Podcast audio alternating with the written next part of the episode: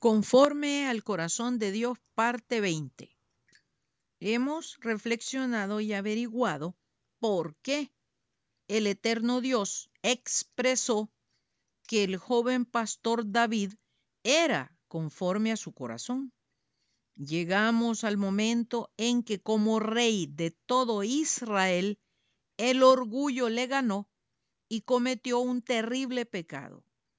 Se hizo necesario que el profeta Natán lo enfrentara con su adulterio con Betsabé y con el homicidio de Urías Eteo para que él confesara su pecado y se arrepintiera.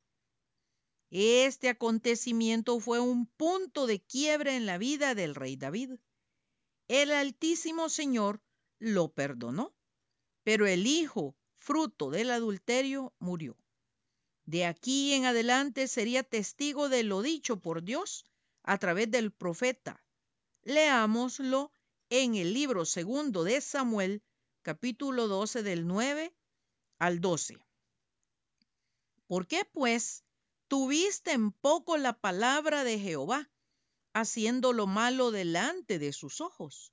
A Urías Eteo heriste a espada y tomaste por mujer a su mujer y a él lo mataste con la espada de los hijos de Amón, por lo cual ahora no se apartará jamás de tu casa la espada, por cuanto me menospreciaste y tomaste la mujer de Urías Eteo para que fuese tu mujer.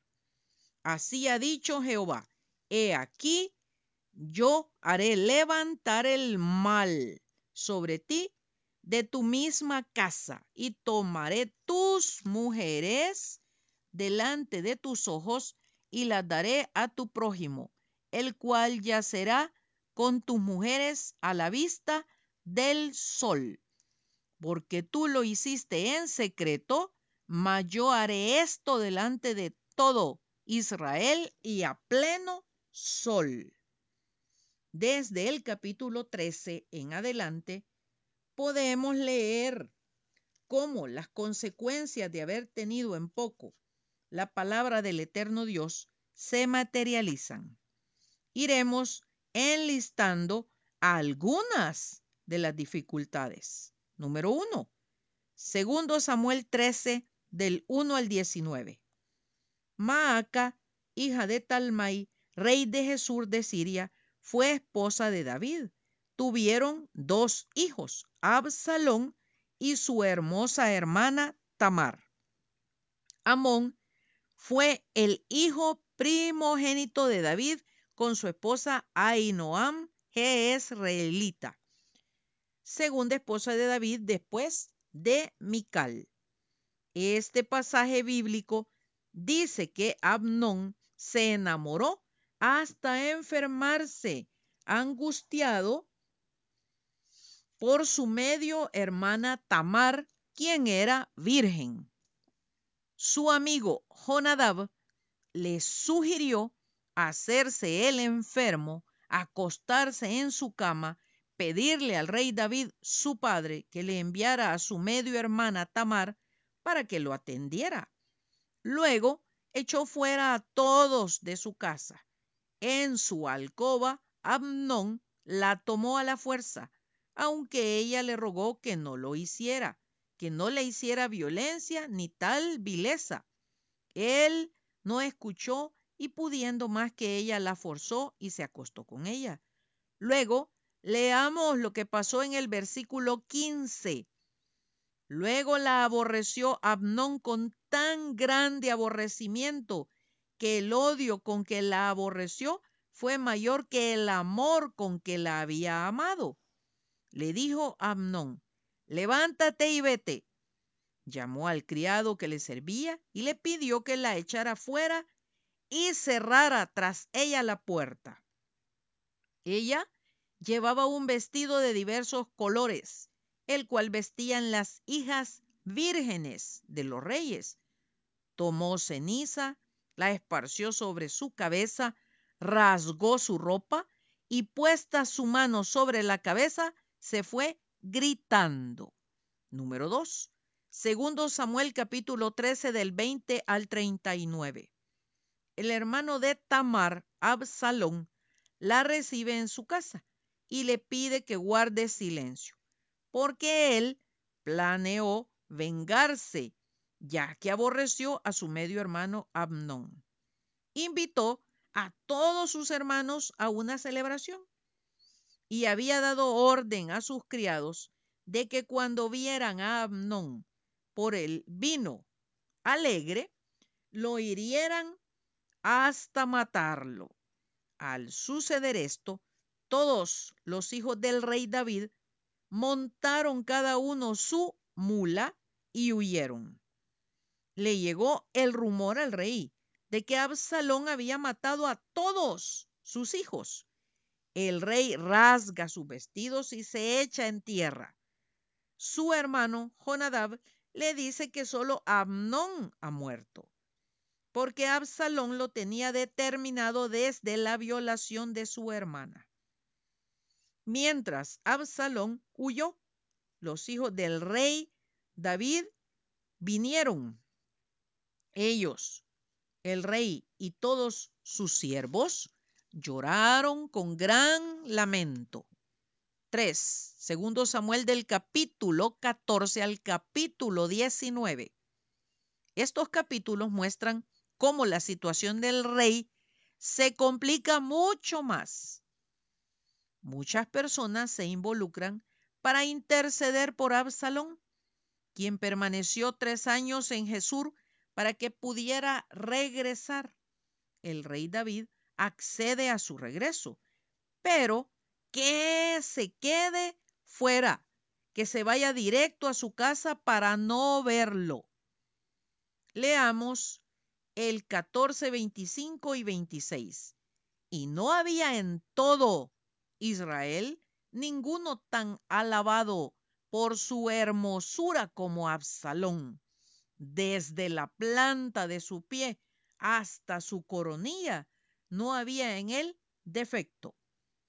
Cuando se cortaba el cabello, lo cual hacía el fin de cada año, pues le causaba molestia y por esto se lo cortaba, pesaba el cabello de su cabeza 200 ciclos de peso real. Esto es equivalente a 5.07 libras y a 59 dólares con 23 centavos.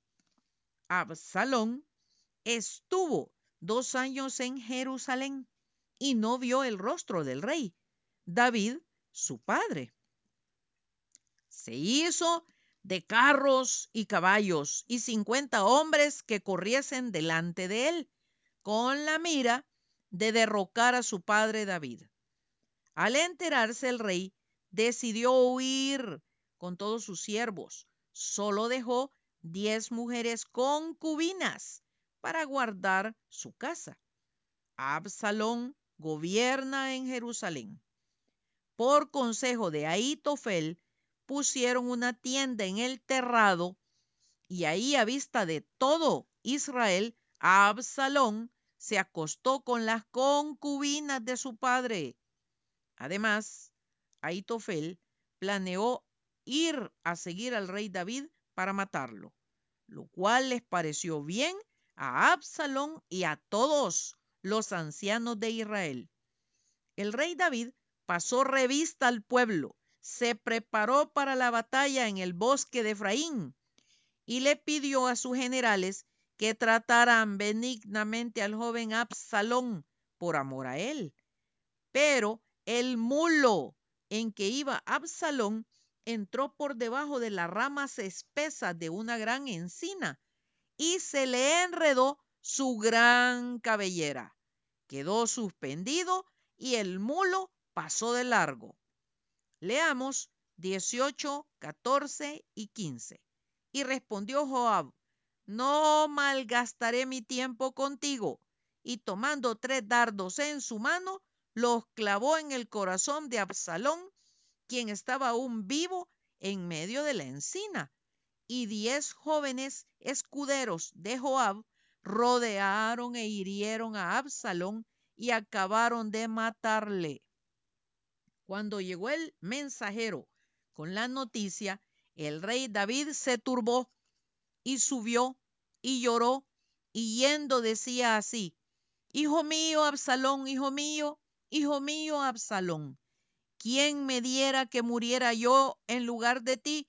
Absalón, hijo mío, hijo mío. 18:33. Al enterarse Joab de que el rey David lloraba y hacía duelo por Absalón, va y lo censura, diciéndole que le hablara bondadosamente al pueblo por la victoria y por recuperar la ciudad de Jerusalén y su reino. Pero los problemas, intrigas, reclamos continuaron en la vida del rey David. Número 4. Primero Reyes, capítulo 2, del 1 y 2 y 10, 12. Llegaron los días en que David había de morir y ordenó a Salomón su hijo diciendo, Yo sigo el camino de todos en la tierra, esfuérzate y sé hombre. Y durmió David con sus padres y fue sepultado en su ciudad. Los días que reinó David sobre Israel fueron cuarenta años. Siete años reinó en Hebrón y treinta y tres años reinó en Jerusalén. Y se sentó Salomón en el trono de David su padre, y su reino fue firme en gran manera. Puede inferirse que el rey David murió a los setenta años al reflexionar a grandes rasgos sobre la vida de este hombre, podemos comprobar que la Sagrada Escritura es un océano de conocimientos que deben volverse luz a nuestros pasos para no repetir los pecados. Que no es cuestión de lo que a título personal cada uno pueda comprender, sino escudriñarla hasta lograr descubrir lo que el Padre Celestial tiene como propósito para cada vida en lo individual. En nuestros días, lamentablemente, hace falta actualizar el mensaje del Evangelio, hacerlo comprensible y vivible para el humano moderno. Desde luego, este es un gran esfuerzo que no muchos quieren disponerse a ser preparados y guiados por el Espíritu Santo. Perdemos la bendición de ser diferentes, miembros de un solo cuerpo, la iglesia.